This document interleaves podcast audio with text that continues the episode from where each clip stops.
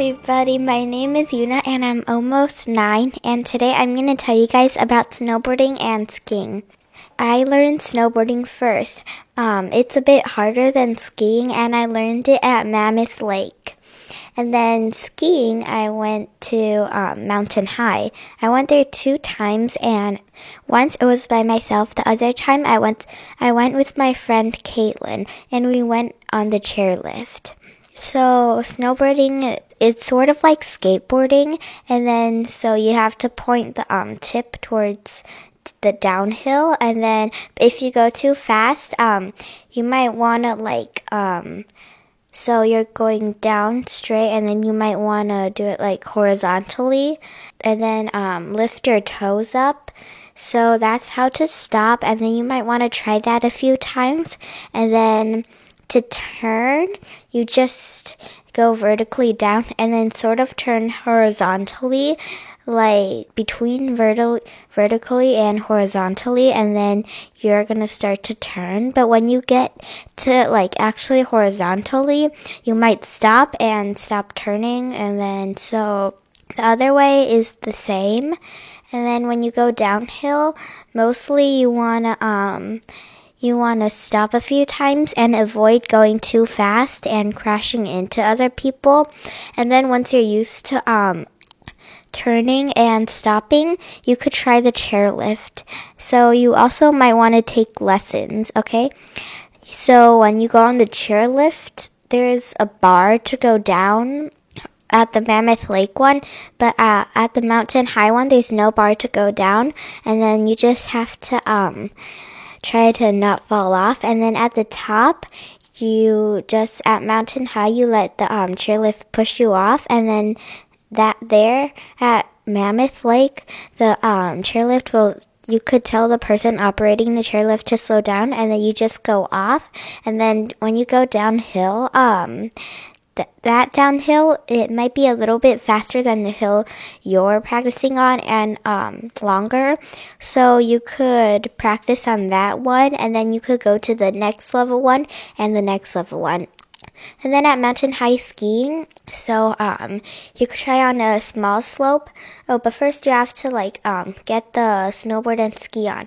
So the snowboard, you have to like there's two stuff there's like the strap and then the thing you insert the strap into and then you insert it in and then you take the um I don't know what's called but that thing and then you lift it up so it's on the strap and then you lift it up and then until it's the um amount of tight you want it to be and then the other foot too and then so skiing you have to like get the snow off your boot and then slide it in um get your heel down and then it'll click and then you might want to try walking on both of it to like get used to it. And then on snowboard, you just only put one foot in and then you could practice walking.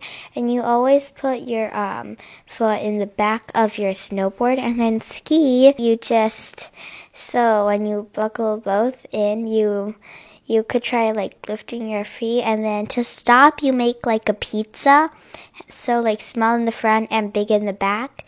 And then um, adults have the poles but some kids don't. And then adult to um to get going like on like a not really steep slope you just have to push push the poles back. And then kids just like try like walking.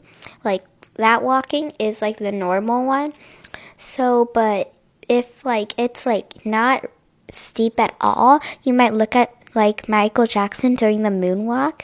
And then, but then if you're um, going at a speed, you might want to try doing the pizza. And then, well, I'm I'm not really sure in turning, but to turn on skis, you just have to like do like a halfway pizza and then push like so if you want to go right, push your left ski more, and then you'll go right, and then left, push your right ski more and then you could try the chairlift.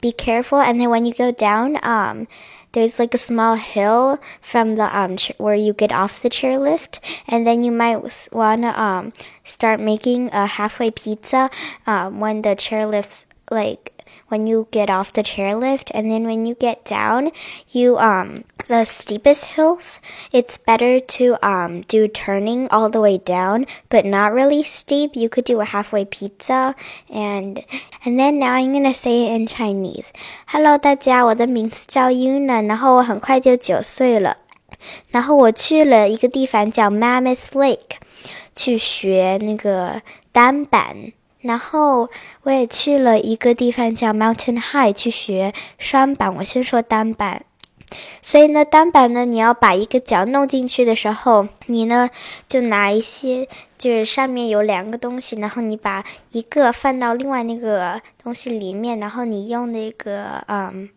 你就稍微拉一下那个东西，往上往下，嗯，翘你的脚，就是觉得它刚刚好。你呢，就一个脚进去，然后你要试着走路，然后你就把另外一个脚放到那个那个板后面，然后你可以试着走路。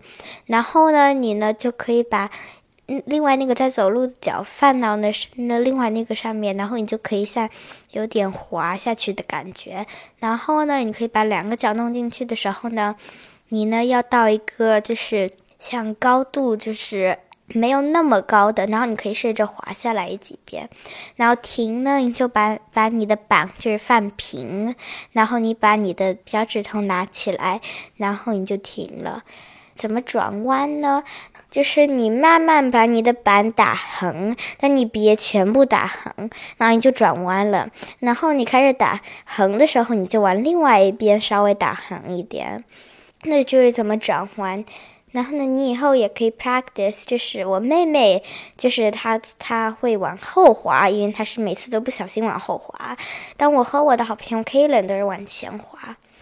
然后你也可以 practice 那个怎么 C turn，C turn 就你从后面，然后用然后转弯。S turn 是一个两个 C turn。